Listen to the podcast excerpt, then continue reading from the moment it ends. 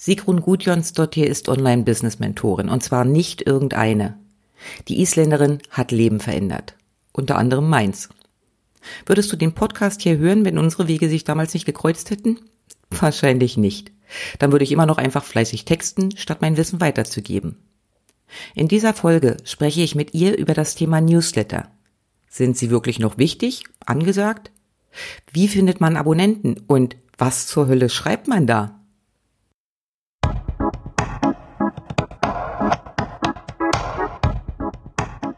Willkommen beim Text and Sell Podcast. Hier erfährst du Step by Step, wie du dieses Verkaufen mit Worten hinbekommst. Denn yep, wie du schreibst und was du rausgibst, entscheidet massiv darüber, ob du mit deiner Selbstständigkeit gutes Geld verdienst oder einfach nur ein teures Hobby betreibst.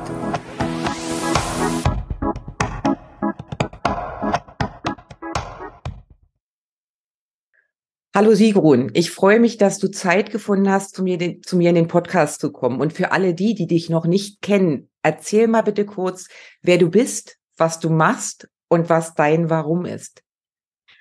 Ich bin Sigrun. Ich komme aus Island und lebe in der Schweiz. Ähm, ich habe mir elf Jahren entschieden, in Deutschland zu studieren mir hat Schwarzwald so gut gefallen im Urlaub mit meinen Eltern und zu der gleichen Zeit habe ich entschieden, Architektur zu studieren und das konnte man nicht in Island studieren. Und äh, dann bin ich mit 20 Jahren umgezogen nach Freiburg und habe in Deutschland lange gelebt, habe da voll studiert. Äh, ich, äh, ich kann wirklich äh, Architektur machen, also ich bin Architektin aber habe mich entschieden, doch was anderes im Leben zu machen.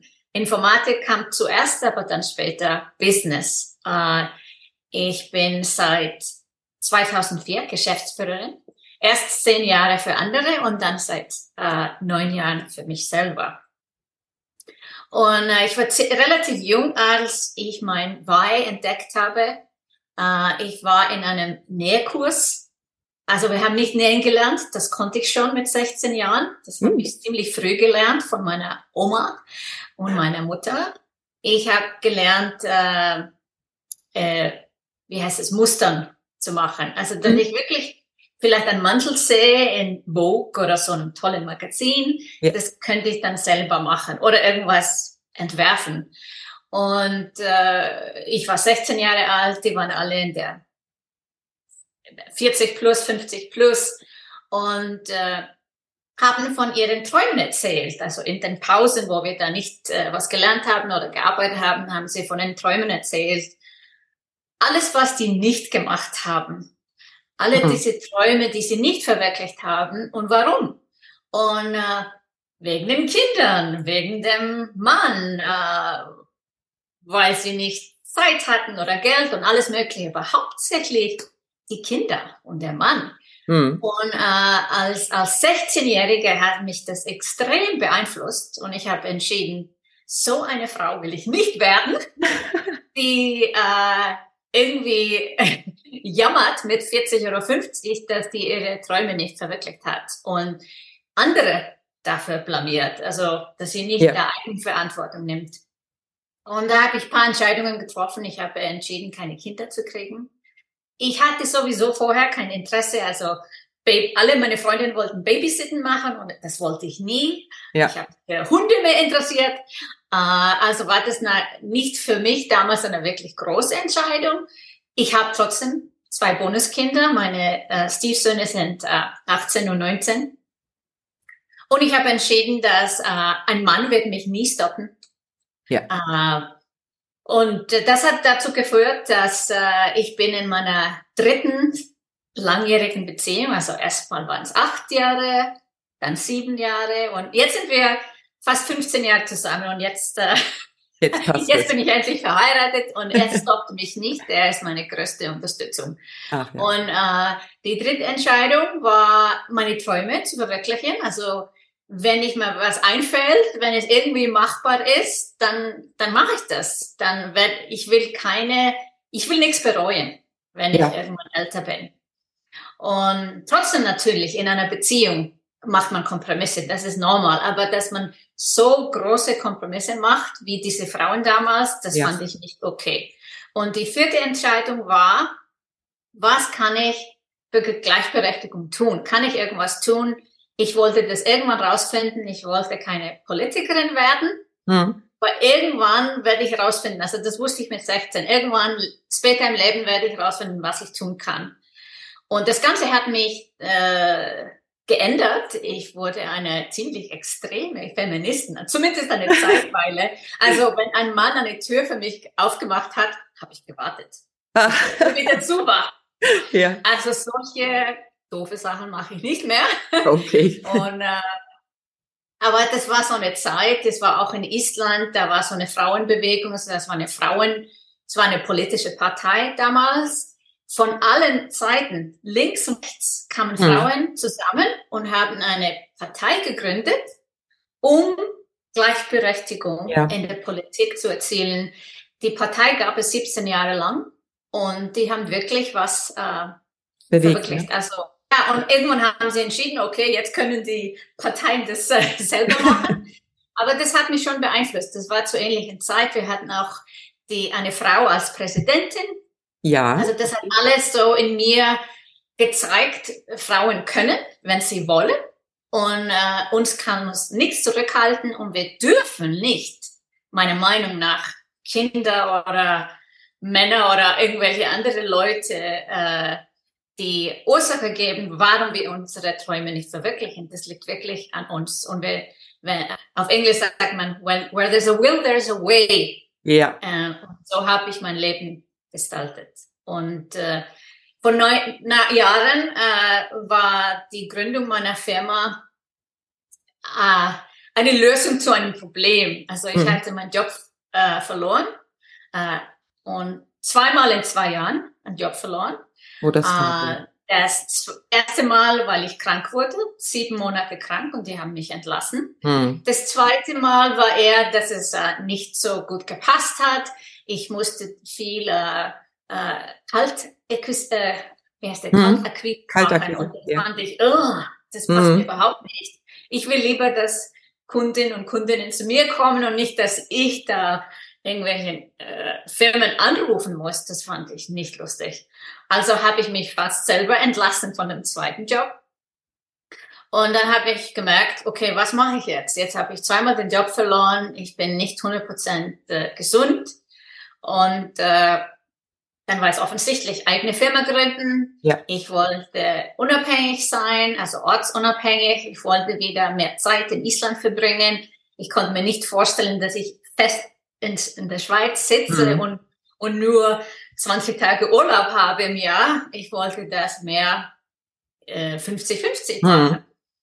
Also ich denke oft für Frauen, äh, die Anfang, der, der Anfang von einer Firma ist oft so eine Lösung. Ja. Ah, und äh, Studien zeigen, dass Frauen eher äh, Freiheit suchen mhm. und Männer suchen mehr Geld. Ja. Also ursprünglich ging es mir gar nicht um Geld und das finden vielleicht manche komisch, wenn sie wissen, wie viel ich verdient habe in den letzten neun Jahren. Aber echt, es ging mir nicht um Geld, sondern ja, natürlich wollte ich Geld verdienen, aber ich habe nur gedacht, hoffentlich genug. Also damit, dass ich um äh, davon leben kann und vielleicht mehr Zeit in Island verbringen kann. Und wenn das schon erreicht ist, dieser genug, dann fängt man an zu überlegen, was ist wirklich die, die Vision? Was ist die Mission? Und dann habe ich mich selber erinnert an mein Why von äh, 16 Jahren alt. Und der Sigrun, der 16 Jahre alt war, was wollte sie damals? Und ja. dann wusste ich, ah, jetzt habe ich endlich meine Plattform gefunden. Jetzt kann ich über das, was ich mache im Coaching, Frauen helfen, ihre Firmen zu gründen und zu skalieren. Mir ja. ging es wirklich um zu skalieren. Nur gründen und eine kleine Firma zu haben, ist nicht genug. Damit erzielen wir keine Gleichberechtigung. Mhm. Gleichberechtigung wird erst erzielt, wenn Frauen wirklich Geld haben und können investieren und ihre eigene Häuser besitzen und finanziell unabhängig sein. Das ja. war vielleicht ein bisschen lange Erklärung, wer ich bin und was ich mache und woran ich glaube. Aber das ist ja das, was du gerade beschrieben hast, so den Weg, den du gegangen bist. Äh, ich meine, meiner war jetzt auch nicht viel anders. Ich stehe zwar noch nicht da, wo du jetzt gerade stehst, aber der Sprung war auch eigentlich eher eine Lösung im Sinne von, ähm, ja, so geht's nicht weiter und wie möchte ich eigentlich leben und dieses Thema ähm, unabhängig und Freiheit, also wirklich zu entscheiden, von wo aus arbeite ich, wie viel mache ich frei und wie viel arbeite ich und das alles wirklich selbst in der Hand zu haben. Das ist ja für die meisten tatsächlich dann doch der ausschlaggebende Grund, wirklich in die Selbstständigkeit reinzuspringen. Ja. Und ich meine, du hast ja in den letzten Jahren, du hast es ja schon kurz angesprochen, ne, du hast dir eine Millionen-Business aufgebaut. Du hast mit deiner Kickstart-Methode tausenden Menschen wirklich den Sprung in die Online-Selbstständigkeit ermöglicht. Dein Bestsellerbuch, äh, was du dieses Jahr rausgebracht hast, ist auch eingeschlagen und du bist mehrfach auch für deine Arbeit international ausgezeichnet worden. Also Erfolg auf der ganzen Linie. Wir reden hier im Podcast geht's hauptsächlich ums Thema tatsächlich Texte fürs Business und deshalb bin ich mal neugierig. Erzähl mir mal, welche Rolle spielt dein Newsletter denn für dein Business? Es ist alles. Es ist da, wo ich das Geld verdiene ohne Newsletter würde ich wahrscheinlich kein Geld verdienen. Äh, das meiste von meinem Verkauf äh, geschieht durch E-Mail. Mhm. Und äh, ich kann ja Webinare machen und vielleicht kaufen ein paar Leute live am Webinar, aber die meisten, 80 Prozent, sogar 90 Prozent, kaufen über E-Mail. Ah, das ist und, spannend. Äh, viele glauben, dass E-Mail irgendwie alt ist oder aus der Mode ist und jetzt sind alle auf TikTok oder LinkedIn. Nein, E-Mail ist wirklich, also deine E-Mail-Liste, das ist wirklich deine wichtigste Besitzung deiner Firma. Es ist wirklich äh, Gold wert. Ich muss zugeben, dass ich äh, lange Zeit nicht genug getan habe, um eine E-Mail-Liste zu aufzubauen. Mhm ich meine, ich, ich unterrichte das, ich, ich coache ja. Leuten, dass sie wirklich das tun sollen. Aber manchmal ist es so wirklich wie der, wie der Star-Koch, der kocht nicht zu Hause oder, oder kocht nicht ungern zu Hause und trotzdem ja. weiß er, gutes Essen ist wichtig. Und das gleiche bei der E-Mail-Liste. Also wir müssen oft uns zurückcoachen, also eat ja. your own dog food, sagt man im Coaching-Bereich. Also mhm. äh, manchmal braucht man den eigenen äh, eigene Coaching zurück. Und äh, ich war ziemlich gut am Anfang, die, die ersten, wo ich sagen, ersten zwei Jahre, weil ich wöchentlich ein Webinar hatte zu unterschiedlichen Online-Business-Themen. Das war meine beste E-Mail-List-Aufbaustrategie. Mhm. Und dann habe ich irgendwann gelernt, Launching und, und, und Sales Funnels und das alles. Und, aber E-Mail spielt äh, die wichtigste Rolle in meinem Business, um etwas zu verkaufen. Ja. Du hast das ja gerade angesprochen. Ich kenne die Problematik ja auch. Ne? Man weiß eigentlich, wie wichtig es ist und dann kommt irgendwann die Phase, wo man sich dann doch nicht mehr so richtig drum kümmert und sich freut, da sind ja genug Abonnenten da und irgendwann wird es dann aber schwierig, weil ja dann die Leute doch abspringen oder schon gekauft haben oder nicht das Interesse haben. Wie gewinnst du denn heute neue Abonnenten für deine Liste? Was ist denn da so dein Weg? Mein wichtiges, äh, wichtigste Freebie, also über Freebies gewinnen wir neue Abonnenten. Und äh, das wichtigste Freebie, was ich habe seit acht Jahren, ist äh, 12 Days of Masterclasses, also zwölf Tage von Masterclasses. Und die Idee kam ursprünglich von meinen wöchentlichen Webinaren. Irgendwann hatte ich genug. Ich wollte keine Webinare wöchentlich machen. Ich hatte trotzdem daraus eine Membership-Site gemacht und äh, so in den ersten Jahren hatte ich wirklich so dieses Lifestyle Business Academy, mhm. da hatte ich diese Online-Business-Webinare drin. Und dann im zweiten Jahr im Business, also 2015, hatte ich die Idee, zwölf Webinare aus diesem, aus diesem Membership rauszunehmen und kostenlos anzubieten über Weihnachten. Ich hm. bin so ein Weihnachtskind. Ich liebe Weihnachten. Ich liebe die, äh, die ganze Dekoration, das Essen und alles. Und äh, wir haben viele Traditionen in Island, die ich liebe. Ich kann mir nicht vorstellen, irgendwo anders zu sein. Ich habe es hm. probiert zweimal. Geht nicht für mich. Ich komme nicht in die Weihnachtsstimmung. Und das hat zu mir, zu mir gepasst, zu meiner Person. Es gibt auch diese komische Traditionen. Also, es kommt eine böse Katze, wenn du keine neue Klamotten hast, oder, oder der, wir haben keinen Weihnachtsmann, wir haben 13 Julelats. Ja. Und die sind eigentlich nicht so äh, gut. Mhm. Ähm, und dann, das hat es irgendwie gepasst. Ich habe und, und ich bin die meiste Zeit vom Jahr relativ, äh, sag ich mal, äh, nicht ernsthaft, aber mir geht's, ich ja, bin gut. professionell. Ja. Aber ja, aber die Weihnachtszeit habe ich das Gefühl, ich kann wirklich mich so austoben mit äh, irgendwelchen Gesichten. Ich erzähle Leuten von Island, wie wir das in Island machen. Mhm. Und äh, auch äh, ich ziehe you know, meine Christmas, äh, meine Weihnachtsjumper äh, an und äh, alles Mögliche. Also irgendwie hat's gepasst und es hat mir so viel Spaß gemacht und die Leute waren begeistert. Ich glaube, vielleicht im ersten Jahr 2500 Leute haben sich angemeldet. Mhm. Dieses Jahr erwarten wir 25.000 Leute. Das ist doch mal eine Hausnummer.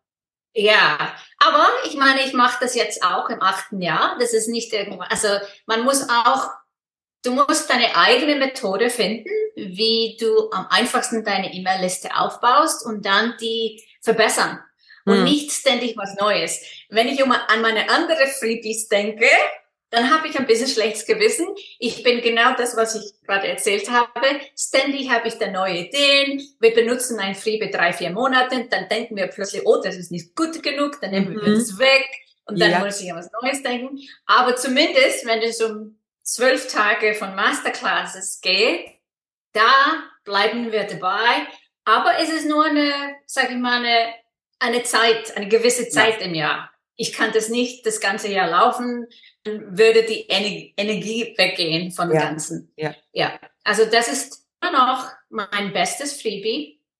Uh, und dann der Rest vom Jahr unterschiedliche andere Freebies, die da steht jetzt keins raus für mich, weil die zwölf Tage immer noch mein mein Bestes ist. Ah ja, na ich bin auch gespannt. Ich habe ja mitbekommen, dass du da diesmal auch tatsächlich mit richtig neuen Inhalten auch rausgehen willst. Ja, das ist der einzige Unterschied. Oh, das sind viele Unterschiede. Wir machen immer ja. etwas Neues, so dass ich auch, also äh, Leute, die eine Firma gründen, die sind oft haben ständig neue Ideen, Shiny mhm. Object Syndrome. Und um das spannend für mich zu machen, mache ich immer etwas Neues. Und dieses Jahr haben mir die Themen, die wir bereit hatten, dachte ich mir, äh, das ist nicht gut genug, ich will da irgendwas Neues. Und äh, damit habe ich mir schon ein Problem gemacht, weil ich muss das alles neu aufnehmen. Jetzt in kurzer Zeit, aber trotzdem, ich freue mich riesig drauf. Es sind neue Themen dabei und ich nehme nicht die Masterclasses wie, äh, wie üblicherweise aus einem Programm raus. Also sind, ist es neu für alle, mein, mein, äh, meine, meine Kundinnen und auch mein Team. Ich glaube, das ist eine Sache, die man tatsächlich mal so an die, die draußen zuhören, auch mal mitgeben kann. Also ich, ich kenne diese Problematik auch. Ne? Man macht, man hat eine tolle Idee, man gibt ein tolles Freebie raus und dann nach drei Monaten hat man wieder was Neues und wieder was Neues und steckt dauernd Arbeit da rein, neue Freebies zu erstellen, anstatt mal zu gucken, welche funktionieren denn und sich die dann mal hin und wieder zu nehmen und einfach zu gucken, wie man sie vielleicht noch optimieren kann, anstatt immer wieder was neu zu erfinden. Okay. Eine Frage, die mich natürlich als Texterin interessiert. Wie sieht's denn aus? Schreibst du deine Newsletter noch selbst oder lässt du schreiben? Ich würde sagen, ich schreibe immer noch das meiste selber, Newsletter. Aber wenn es um Launching geht, dann hole ich Hilfe, weil es einfach zu viele E-Mails sind. Ja. Obwohl wir können viele auch äh, wieder benutzen. Also wir benutzen wieder gute E-Mails, die auch vielleicht seit Jahren gut laufen. Aber zum Glück habe ich jemanden im Team, der auch sehr gut schreiben kann in meinem Ton. Uh, sie schaut alle Webinars, alle Coachings an und schreibt es wirklich wie ich. Und dann bin ich manchmal schockiert. Uh, wow, ja. das klingt wie ich. Also ich weiß nicht, ob die Leser oder Leserinnen äh, einen Unterschied sehen zwischen meiner und mir, aber ich schreibe viel selber und ich mache das auch gerne. Aber es muss für mich jetzt sein, dass ich das nicht machen muss. Ja. es muss irgendwie noch, noch so von der Leidenschaft kommen. Oh, ich möchte gerne was schreiben, ich möchte gerne was mitteilen. Aber Newsletter ist so wichtig. Also das muss wirklich ein fester Punkt in jeder Woche zu sein, äh, ein Newsletter zu schreiben. Und das mache ich ja immer noch gerne. Ja. Eine Frage, die immer wieder kommt, die mir immer auch immer mir immer gestellt wird und die auch sonst so auftaucht, ist genau das. Was schreibt man denn im Newsletter oder worüber erzählt man denn, wenn man gerade nicht verkauft? Was machst du denn da? Ne? Ich meine, in den Launches ist es klar, da sind äh, ist ja ist der Inhalt deutlich da. Aber ähm, wir sagen ja auch immer, ne, Newsletter bitte regelmäßig und nicht nur alle paar Monate melden. Worüber schreibst du denn so zwischendurch? Persönliche Geschichten. Also ich, ich habe ganz am Anfang, also wir, wir gehen zurück nach äh, 2014. Am Anfang habe ich diese Newsletter geschrieben, weißt du, im Mailchimp und da ist so ein Foto oben ja. und ja, also traditionelle, wie Firmen das kennen, ja. kleine Firmen. Und irgendwann habe ich, ge hab ich gelesen, ah, man sollte so einen Freund schreiben, als ob ein Freund oder Freundin auf der anderen Seite ist. Und ich dachte, oh. Und da habe ich mein Newsletter umgestellt und das war ich, ich war vielleicht im dritten Monat von meinem Online-Business und ich habe äh, sofort den Unterschied gesehen. Wenn ich mehr persönlich schreibe, ich, mhm. ich überlege mir, aha, ich schreibe zu dieser bestimmten Person. Äh, und äh, dann erzähle ich, was ich gerade mache. Also ich war vor kurzem in Australien. Mhm. Ich meine, nicht jeder kommt nach Australien. Das war mein erstes Mal. Also konnte ich wirklich so erzählen, oh, das war so spannend. Ich war ja. zum ersten Mal in Australien. Ich habe auf der falschen Seite, bin auf der falschen Seite Auto gefahren.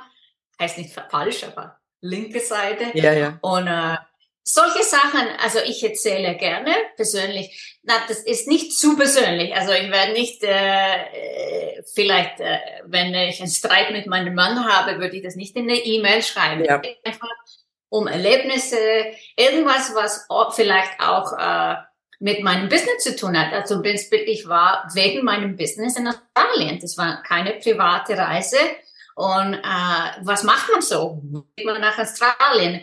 Was passiert auf einem Retreat mit anderen Frauen? Oder ich habe jemand von meinem Team getroffen in Sydney und, mhm. und was macht man da? Also ich versuche immer so was Persönliches reinzukriegen und ich merke einen riesen Unterschied, wenn man einfach zum Beispiel einen Podcast aufnimmt und sagt, hier ist mein Podcast oder eine persönliche Geschichte, wo ich was erlebt habe oder eine Meinung zu einem Thema habe, ja. Black Lives Matter oder vielleicht schreibe ich über äh, die Inflation oder irgendwas mhm. und als Turnaround-Expertin, äh, was sollte man jetzt tun in dieser Zeit? Ich habe ganz andere Reaktion auf die persönlichen Sachen oder wo ich meine Insights oder meine Empfehlungen zu etwas als das blank, hier ist mein letzter Podcast. Ja.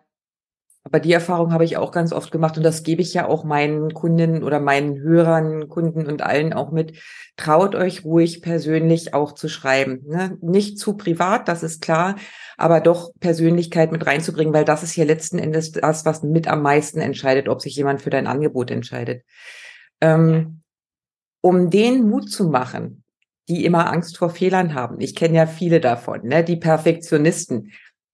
Was war denn so dein wenn du so schnell aus dem Hut rauszauberst, unangenehmster Fail im Zusammenhang mit deinem Newsletter? Was ist bei dir mal so richtig schön schiefgegangen, wo du sagst, oh mein oh, Gott?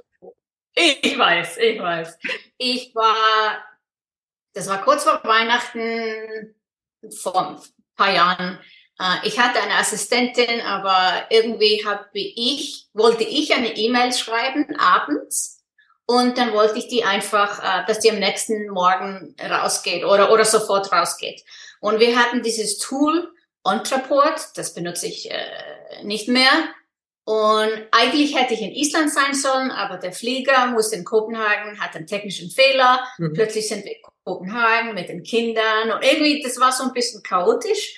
Und ich, ich schreibe mein Newsletter äh, im Hotelzimmer und dann äh, muss ich erst Newsletter schreiben und dann muss ich irgendwo anders hingehen im Software und dann äh, die Gruppe rauswählen, die den, äh, Newsletter, das Newsletter bekommen soll und dann muss ja. ich von einer Dropdown-Liste das Newsletter wählen. Mhm. Ich habe nicht das Richtige gewählt Oh. Das habe ich aber erst rausgefunden, als ich schon in der Stadt war und mit meinem Handy äh, und ich habe eine E-Mail rausgeschickt, please update your credit card. Oh. Oh, an die ganze Liste, auch an Leute, die nie etwas von mir gekauft haben. Ja. Oh, das war einer von den schlimmsten Tagen in meinem Online-Business-Leben.